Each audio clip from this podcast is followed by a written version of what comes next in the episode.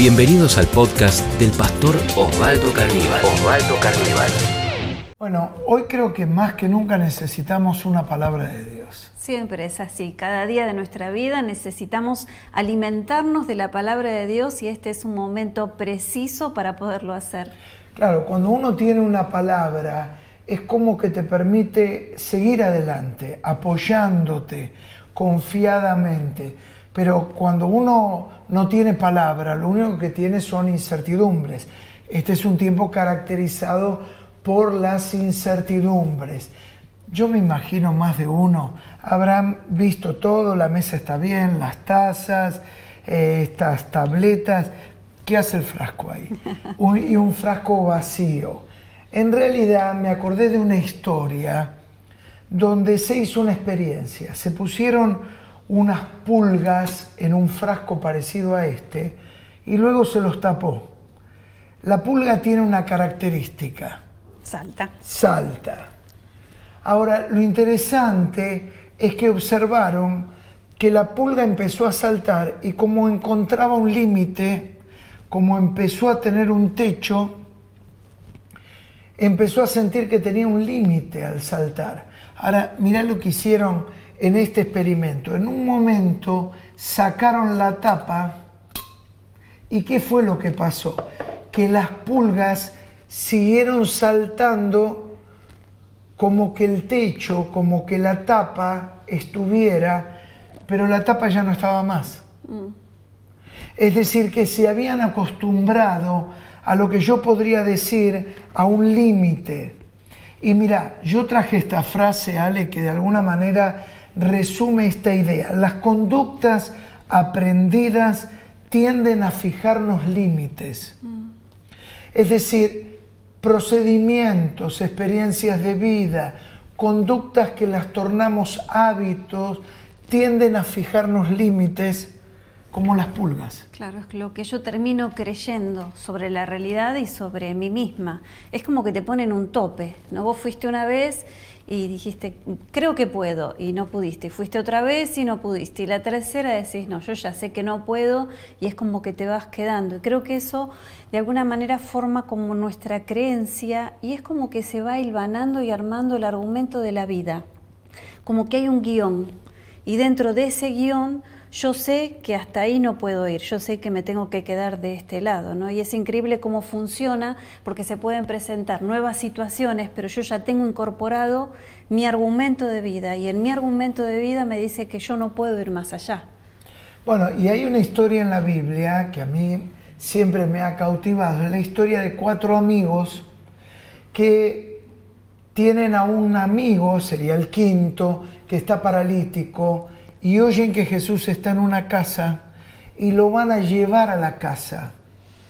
Pero tiene ciertas particularidades, porque cuando llegan a esta casa, la casa está llena de gente y naturalmente intentan entrar por la puerta, pero no les permite la multitud que estaba dentro de la casa. Mm. Y yo me imagino estos cuatro amigos podrían haber cumplido con su misión ética y decir, llegamos hasta acá. Lo intentamos. Claro, lo intentamos. Claro. Como la pulga. Habrán dicho, bueno, ya lo probamos, pero no eran como la pulga. Habrán dicho, y bueno, y vamos a mirar por la ventana, no podían entrar. Vamos a tratar de entrar de otra manera, no había manera. Cualquiera que hubiera dicho, ya, está. ya cumplimos. Ya está no lo En otra oportunidad, esta no es para mí, otra oportunidad. Pero esta gente no era así. Mm. ¿Sabes lo que hicieron? Se subieron al techo de la casa, comenzaron a desarmar el techo de la casa. ¿Qué diría el dueño? y empezaron los cuatro a bajar al paralítico. ¿Qué escena? Yo no sé la cara del paralítico. lo que diría. Pero quiero que podamos leer, la historia es mucho más larga de lo que vamos a leer, pero vamos a ir a Lucas, ahí en el capítulo 5, vamos a leer el versículo 20 y el 25. Ale, ayúdame. Dice, al ver la fe de ellos, hablando de Jesús, ¿no? Les dijo, hombre, tus pecados te son perdonados. Y el versículo 25, al instante, en ese momento, Levantándose en presencia de ellos y tomando el lecho en que estaba acostado, se fue a su casa glorificando a Dios. Claro, Jesús estaba dentro de la casa. Lo podés ver, llena la casa y de repente empieza a escuchar un ruido. Él levanta la mirada, toda la gente empieza a caer polvo, se abre un agujero literal en el techo y bajan al paralítico. Mm.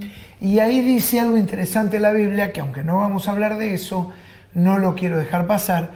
Dice Jesús, al ver la fe de ellos.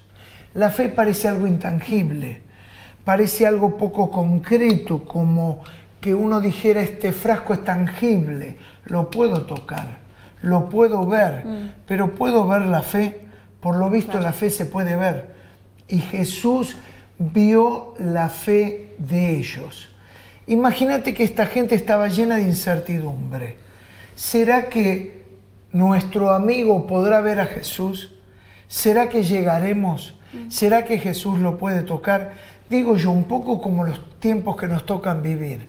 La característica es la incertidumbre. que no se sabe, un montón de preguntas y ninguna respuesta o pocas respuestas. Entonces todo eso va generando, van chocando, creo, las preguntas en la cabeza y uno no tiene eh, una respuesta posible. Pero me gusta mucho en esta historia que dice al ver la fe de ellos, ni siquiera dice al ver la fe del paralítico. No sé qué pasó por la cabeza del paralítico, estaría diciendo, yo teniendo estos amigos así, qué terrible, encima que soy paralítico me van a matar, no sé.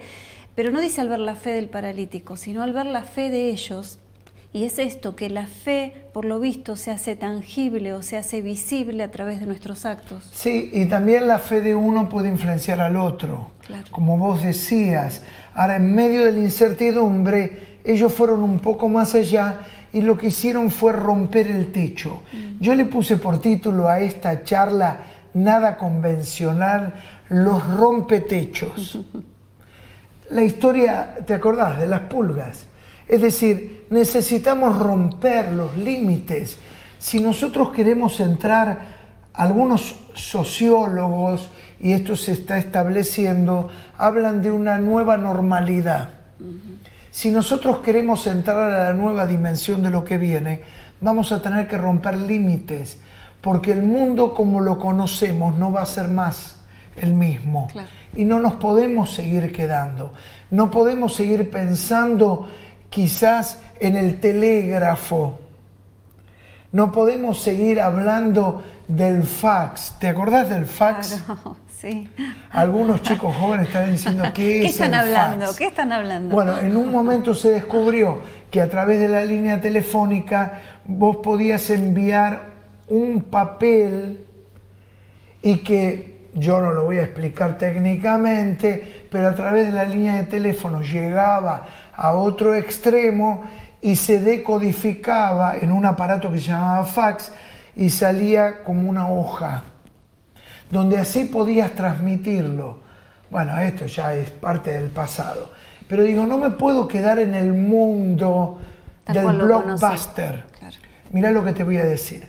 Algunos quieren ver el mundo de Netflix con los ojos del blockbuster. Mm. El blockbuster era el lugar donde uno iba y alquilaba las películas en VHS. Bueno, ya no se puede explicar más si no lo sabes. Pero digo, no podemos mirar lo que viene por delante con los ojos del pasado. Tenemos que romper techos y esto es lo que hicieron los amigos. La pregunta es, ¿cuáles son los techos que tenemos que romper? El primero de ellos, romper con el techo de la incredulidad. Mm.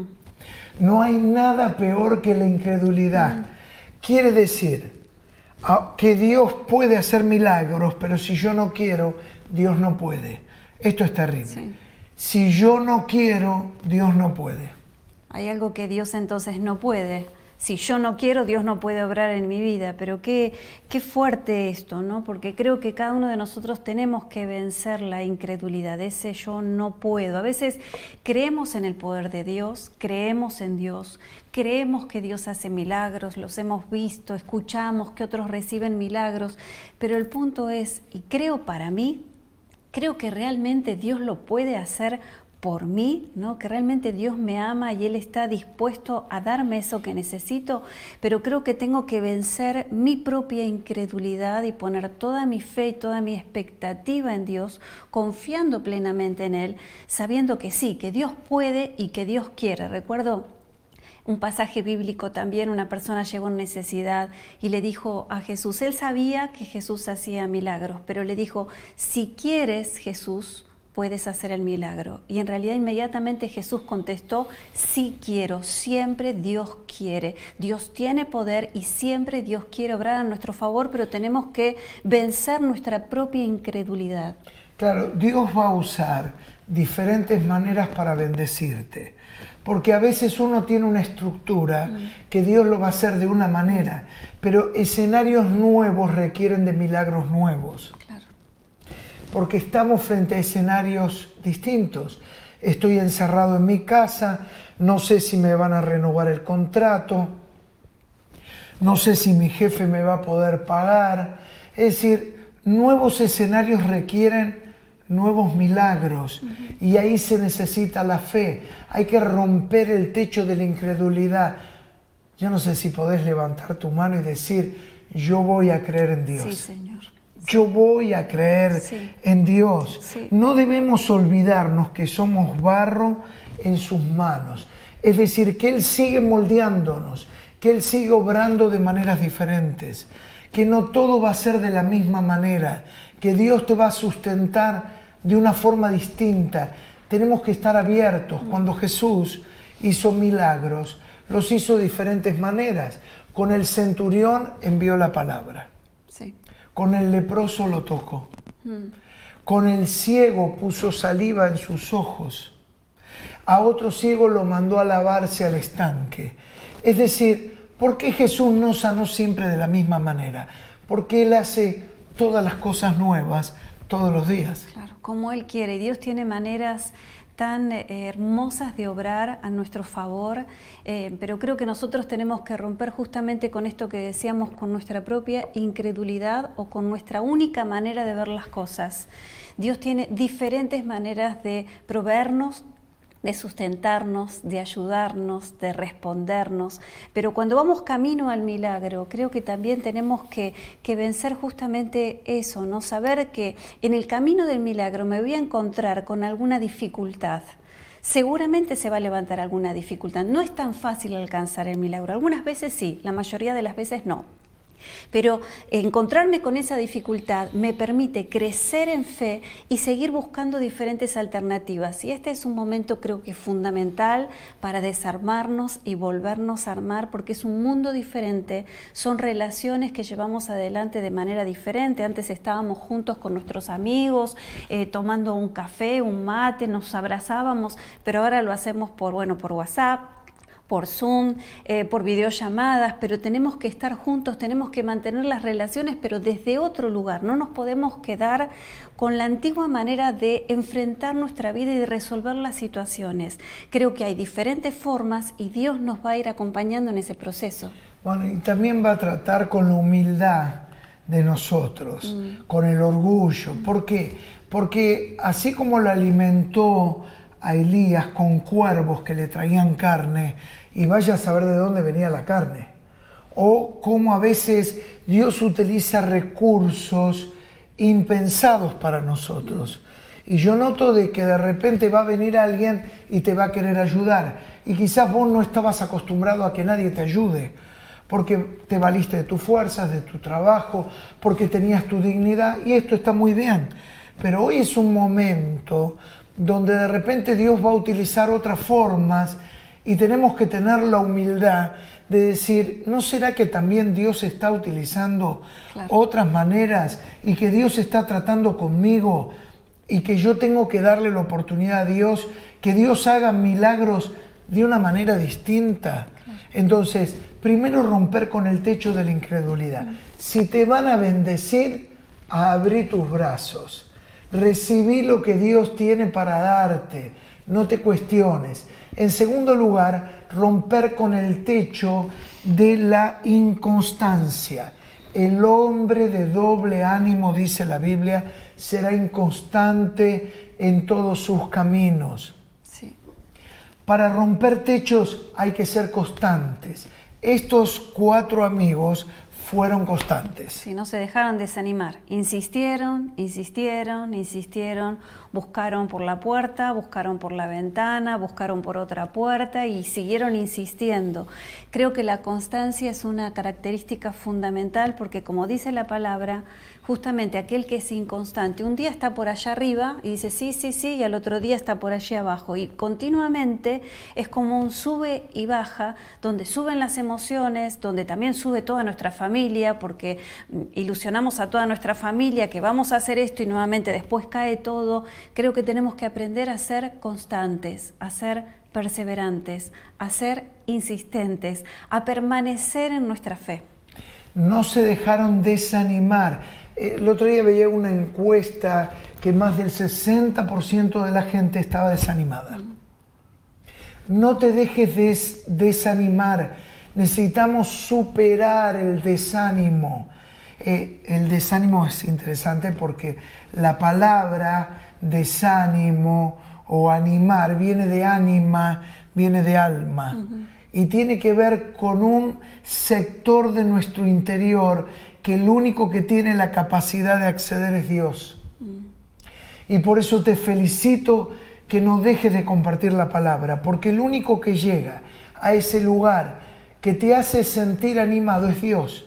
Y vos decís, pero yo no entiendo, yo estaré loco si todo sigue igual, si estoy en el mismo escenario, si tengo los mismos problemas, si tengo las mismas incertidumbres, pero ¿por qué estoy tan entusiasmado? Amigos, es Dios, es el Espíritu Santo. Él es el que nos anima, Él es el que nos alienta. Desarrollaron una vida, decimos también, de tenacidad. Mm. Una palabra que no se usa mucho, ser tenaces. Es decir, ser tenaces, ser constantes, ser intensos, no abandonar, ser insistente, seguir, aferrarse a algo y decir yo voy a seguir por acá. Este es el camino. Jesús está conmigo, abracé la fe, lo abracé a él, no voy a soltarme por nada, voy a seguir adelante. Por eso te felicitamos que sigas buscando a Dios cada día en tu tiempo de oración, tu tiempo devocional, que te congregues el fin de semana. Felicitaciones por estar ahí del otro lado preparaste todo para poder estar en este momento, escuchar la palabra. Justamente en estos días recibía un WhatsApp de una chica y ella me decía, lo sigo viendo cada fin de semana, hace muy poco que ella comenzó a congregarse y me decía, los veo cada fin de semana y, me renueva el alma, gracias por cada palabra. La verdad que te felicito, te felicito que sigas siendo tenaz buscando a Dios aún en medio de la adversidad, aún en medio de tanto desánimo, de tantas palabras negativas, de tanta incertidumbre que tenemos por delante, que te aferres de Dios, así como estos amigos dijeron, vamos a llegar a Jesús. De alguna manera Jesús se va a manifestar sobre mi amigo, de alguna manera Jesús se va a manifestar sobre lo que estás necesitando, se va a manifestar sobre tu familia, va a tocar la vida de tu hijo, te va a sanar, va a tocar la vida de tus familiares, te va a proveer económicamente Jesús se va a manifestar, pero tenemos que ser tenaces. Las cosas en la vida no siempre se logran en la primera vez. Yo veo que mucha gente lo intenta una vez y luego abandona. Eso es ser tenaz, es ser constante. Me encantan leer las biografías, Ale, sobre todo de personas que alcanzaron cosas en la vida. Y una característica común que muchas veces no se pone en relevancia es que generalmente el que alcanzó algo fracasó muchas veces en el intento. Es decir, que vas a fracasar una vez, vas a fracasar otra vez, vas a fracasar otra vez. Sí, quizás no te va a salir de la manera que esperabas la primera vez, porque ese es el fracaso. Yo tengo una expectativa y no sucede de esa forma. Pero yo creo que gran parte del éxito y de la victoria es que lo intenté, que lo hice. No solamente me resigné y dije, bueno, esto no es para mí, sino que lo intenté. Y en la medida que lo intentamos, Dios nos va a ir abriendo caminos, Dios va puliéndonos, Dios va trabajando con nuestro orgullo, Dios va trabajando con nuestro carácter, con nuestra constancia, con nuestra perseverancia, con nuestra fe, con nuestra dependencia de Él. Y si seguimos no será la primera vez, no será la segunda vez, pero en algún momento eh, eh, se abre la puerta y el milagro de Dios viene sobre mi vida. Creo que ese es el camino. Bueno, Thomas Edison es recordado porque él aportó a la humanidad el descubrimiento de la lámpara, que luego fue indudablemente perfeccionada. En un momento, o sea, es que se le incendia todo el, taller, el laboratorio, y él dijo, se quemaron ahí también todos mis fracasos. Y lo volvió a intentar. Y cuando uno lee la historia, ve que quizás todos los que recordamos es la invención, pero desde el inicio, la invención, hay un sinnúmero de fracasos. Qué cosa que siempre tratamos de ocultar, lo que no nos gusta, ¿no? Y los fracasos, pero eh, los fracasos también son parte del éxito, tienen que ver con esta actitud de no quedarnos y de seguir insistiendo. Así que eh, me parece muy lindo esto que decís, si estás en medio de un incendio y se quemaron muchas cosas, se quemaron también todos los fracasos, es una nueva oportunidad para volver a comenzar tomados de la mano de Jesús, el Señor está con vos, está dentro tuyo y Él te va a proveer. Bueno, entonces hablamos, el techo de la incredulidad, también el techo de la inconstancia y tenemos que romper el techo de la autoconmiseración. ¿Qué será eso? claro, esto de auto siempre tiene que ver con nosotros mismos. Es esta mirada que tenemos hacia nosotros que para no definirla etimológicamente simplemente voy a decir es cuando alguien dice, ay, pobrecito de mí. Es la persona que tiene una mirada, todos pueden, pero yo no puedo, yo soy un pobrecito. Alguien diría de víctima, y bueno, a veces puede ser. Es la persona que cree que todos lo pueden lograr, menos ser en la vida. Todos enfrentamos dificultades, cada cual desde su lugar donde estamos, todos enfrentamos dificultades y creo que todos podemos salir adelante en medio de nuestras dificultades porque Jesús nos ha prometido que está con nosotros y si Él está con nosotros, Él nos va a sostener y nos va a ayudar. Pero también pienso que la persona que todo el tiempo está diciendo, pobrecita de mí, en un punto está buscando como el afecto o la mirada del otro, la compasión del otro, pero justamente esto está comprobado y estudiado, que se despierta lo contrario. Cuando alguien continuamente se eh, toma ese lugar como de víctima, no despierta compasión, sino que ya despierta cansancio, como diciendo, mira, a mí también me cuesta, vamos, tenés que intentarlo. Yo quiero animarte a que salgas de ese estado. A veces es una costumbre que llevamos a lo largo de la vida, pero ahora conocemos a Jesús. Jesús es nuestro Salvador. Ya no te victimices más por nada. Él te va a dar la victoria, pero vos tenés que intentarlo y sacarte esa mirada de víctima. Claro, lo más fácil es escondernos detrás de las excusas. Mm. Ah, si tuviera la plata de Bill Gates, ay, si tuviera la pinta de Brad Pitt. Y, y empezamos como a descalificarnos y sin darnos cuenta, vos sabés que la persona que está detrás de la autoconmiseración, a veces lo que está tratando de hacer es justificar sus condiciones. Es decir, adicciones, mm. es decir, bueno, ¿qué querés de mi vida? Eh, yo no me queda otra que salir a robar, mm. eh, no me queda otra que robarme, no me queda otra que hacer tal cosa nos escondemos detrás. Como que nos justificamos. Claro, la justificación quiere esconder mm. determinadas condiciones. Ahora, estos cuatro amigos se podrían haber escondido detrás de un montón de excusas. Y mirá, lo intentamos, discúlpame, le podrían haber dicho al paralítico. Está lleno de gente, otra vez será. No, ¿cómo nos vamos a subir al techo?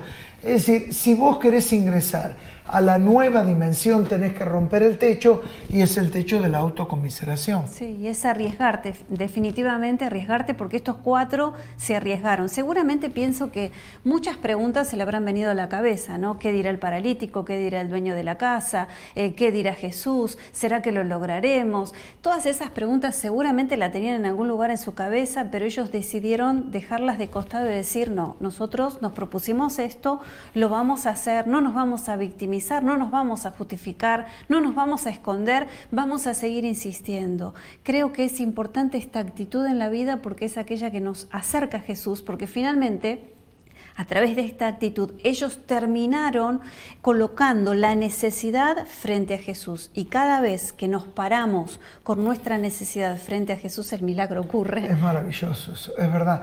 Ahora, es interesante porque si yo no rompo el techo de la autocomiseración, muchas veces todo esto que estamos describiendo, Ale, ¿sabes dónde desemboca? En un estado depresivo. Claro porque son tantos yo no puedo, eh, no es para mí, eh, yo no tengo esto, que muchas veces llegamos a un estado. En cuarto lugar, otro techo para romper, todavía hay más, no te muevas, romper con el techo de los temores. Muchos techos para romper tenemos, sí, ¿eh? Es que el, el techo del temor muchas veces nos congela hay personas que quedan frisadas, paralizadas, no reaccionan, no hacen nada. Romper con el techo de los temores. El temor te quiere detener y en los tiempos en que vivimos no me puedo detener. Mm. Tengo que decir, me junto con mi familia, tenemos que hacer algo, como escuchábamos el testimonio de Gladys, recibió esa ayuda del gobierno y ahí no más. ¿Qué fue lo que hizo? puso una verdulería en la puerta de la casa. Mira, yo quiero que miremos por un momento el testimonio de Leandro. Leandro es un chico de Catedral de la Fe, él viajó hace un tiempo a Inglaterra, vive en Londres, muchos de sus amigos los despidieron, a otros le redujeron el salario, pero él, él fue constante, él enfrentó el temor. Escuchemos a Leandro que lo queremos enormemente, miren este testimonio. Hola, mi nombre es Leandro Estela y actualmente me encuentro viviendo en la ciudad de Londres, Inglaterra. Desde que era adolescente empecé a congregarme Catedral de la Fe y una de las cosas que comprendí fue la importancia de hacerlo Dios socio de mi vida y de mi economía. Desde ese momento empecé a separar mis ofrendas y mis diezmos. En el año 2019 tomé la decisión de emigrar al Reino Unido, aquí, a Londres. Y lo primero que hice fue buscar una iglesia para congregarme, la cual me abrazó, me acompañó y juntos empezamos a orar por proyectos y trabajo, ya que necesitaba para poder sustentarme aquí. Fue así que a las pocas semanas pude encontrar un trabajo en una escuela con necesidades especiales y pude empezar a trabajar en un secundario. Semanas más tarde vino la pandemia la cual nos afectó a todos. Muchas personas, muchas amistades han perdido su trabajo y otras, a su vez, han reducido su salario. Lamentablemente la economía afectó a todos por igual. En mi caso fue diferente. Pude ver la mano de Dios sobre mí acompañándome. En mi caso fui considerado un trabajador esencial y seguí trabajando. Mi salario no se vio reducido para nada y el 100% de lo que yo estaba cobrando continué cobrando. Fue una gran bendición y un milagro. Pude ver la mano de Dios acompañándome. Así que confía, si estás pasando por una necesidad, por un desierto, confía porque Dios siempre va a estar ahí, siempre va a estar acompañándote. Dios te bendiga.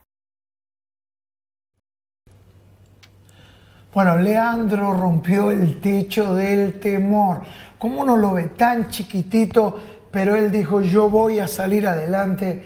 Y la verdad es un ejemplo. Le amamos, lo tenemos tan lejos, pero es un chico que pareciera que nada lo detiene, Alejandra. Sí, venció el temor y creo que nos inspira a que cada uno de nosotros también lo podamos hacer dentro de nuestras circunstancias, que nos levantemos, que dejemos los temores atrás. Creo que es una época donde el temor es como que se ha desatado, pero creo que también es una época importante, fundamental para ser tenaces y poner toda nuestra confianza en Dios. Claro, es la capacidad de adaptarse a los nuevos tiempos. Mm. Eh, Leandro lo hizo en Londres. Algunos dirán, bueno, es en Londres. El otro día me encontré con un chico que vive en la Ferrere. Me dice, pastor, mire, con mi señora tenemos atrás un poquito de tierra, no mucha. Y ahí nos hicimos una pequeña huerta. Ya tenemos cebollas. Le dije, ¿tenés albahaca? Me dice, no, albahaca no. Eh, tengo rúcula, mm. tengo tomates, tomate cherry, otros tipos de tomate y claro, hoy ir a comprar a la verdulería es un presupuesto. Viste, antes vos ibas. Eh, el era verdurita, pero ahora no es verdurita. El perejil te lo regalaba. Vos vas a comprar y vos decís, no, no puede ser. lo que vale. El otro día un aucaucil, ¿te acordás? 100 pesos un aucaucil. A mí me encanta, pero yo dije, No. un aucaucil 100 pesos no, puede ser. Eh, quizás lo vale el trabajo, el tiempo, el esfuerzo. Pero ahora fíjate este chico Roberto en un poquito de tierra. Tenemos a Leandro allá en Londres. Algunos dirán, bueno, pastor, usted habla con mucho estatus. No, no, pará. Eh, eh, Robert lo hizo Tiene en ese la pedacito Ferrer, de en tierra, un pedazo de tierra. Puso rúcula, tomates, cebolla. Tenemos que buscarle la vuelta. Y, y le dije, ¿solo estás haciendo para tu consumo? Sí, por ahora es para nuestro consumo. Pero ¿por qué no pensar también en vender? Me dice, bueno, por ahora le estoy dando a mi familia, a mis parientes, pero digo, adaptarlo, rompe con el techo del temor. Y finalmente, en quinto lugar, tenemos cinco techos, romper con el techo del acostumbramiento. Vos viste, estar hoy en día en tu casa, estás en, en el culto, capaz con pantuflas, con pijamas. Yo digo, cuando vuelvan los cultos que hay que ir al templo, la gente se va a sacar el pijama para venir al templo. Pero esto lo que nos refleja es lo que muchas veces pasa cuando uno conoce a Cristo, iba al culto, estaba en el fuego, amaba al Señor y poco a poco pone como a veces uno pone la estufa en piloto automático. Y a veces, mirá lo que el Señor me dice, Ale, no se puede vivir la vida cristiana en piloto automático. No, para nada. Podés poner la estufa en piloto automático, pero la vida cristiana no puede estar en piloto automático. Hay que arder, hermano. Hay que estar en el fuego del Espíritu Santo. Sí. Son tiempos difíciles. Si vos no tenés tu vida de oración, tu tiempo con la Imposible palabra, seguir. yo Te creo que, que nadie va a poder salir adelante. De Te enfrías rápidamente. Creo que es un tiempo de, de mucha adversidad, de mucha presión, eh, donde también no tenemos tanto contacto con otras personas, entonces necesitamos estar conectados con Dios y que arde el fuego de su presencia en nosotros, autoministrarnos, que qué es esto, buscar a Dios, recibir palabra de Dios, tener una palabra de Dios para esta semana orientativa y pararme en esa palabra y reclamarla y decirla y orarla y cantarla. Y eso inspira nuestra fe y nos da dirección. Pero necesitamos más que nunca arder con el fuego de la presencia de Dios porque este momento sin el fuego de Dios es imposible transitarlo. Ah, Hay impactos de todo tipo, económicos, físicos, emocionales, Familiares, la pareja, psicológicos, los hijos. familiares. Si alguno me, me dice, pastor, séame clarito, hermano, metele fuego al tema. Mm. Si vos no estás en el fuego del Espíritu Santo, va a ser muy difícil que salgas adelante, porque las presiones son muchas, van a seguir siendo muchas y necesitamos estar conectados con Dios. Entonces esta palabra en los rompetechos, no nos vamos a quedar, vamos a ir adelante, queremos estar donde está Jesús, vamos a orar. Vamos a orar. Señor, te damos tantas gracias, gracias porque siempre tu palabra nos inspira, nos anima. Y Señor, en este día decimos que nosotros también vamos a romper con cualquier techo que se haya impuesto Sí, arriba nuestro. Señor, es la fe la que nos permite Sí, ir hacia Padre. adelante, nos permite avanzar, nos permite persistir, no vamos a retroceder. Y pido, Señor, que este sea un día donde el fuego de tu Espíritu Santo arda en nuestros corazones. Te pido, Señor, por mis hermanos, por mis amigos, ahí donde están, en este mismo momento, reciban el fuego de tu presencia. Una vez más, tu presencia arda en nuestro corazón y en nuestro interior. Señor, queremos vivir nuestras vidas de fe apasionados por tu presencia, inspirados, Señor, por tu palabra. Queremos servirte porque también servirte nos permite mantener en la llama del fuego del Espíritu Santo viva en nosotros. Señor, de la manera que sea, te queremos servir, te vamos a seguir todos los días de nuestra vida. Padre, pedimos ese fuego, fuego del Espíritu Santo. Arda en nuestros corazones. Son tiempos donde no podemos vivir sin tu presencia. Señor, yo pido que ahí donde están tus hijos Sí, está el toque de tu Espíritu Sí, Santo. Tócales Señor, ahora. sí. Señor, sea renovada la vida espiritual en ellos. Señor, que esta palabra los estimule a romper con todo techo, toda autoposición y límite que se han puesto, que se atrevan a creer que harás grandes cosas en tu vida. Yo los bendigo en tu nombre. Si este podcast fue de inspiración para tu vida, te invitamos a compartirlo en tus redes sociales. tus redes sociales. Recordá que podés seguir al pastor Osvaldo Carníbal en Instagram, Facebook y Twitter.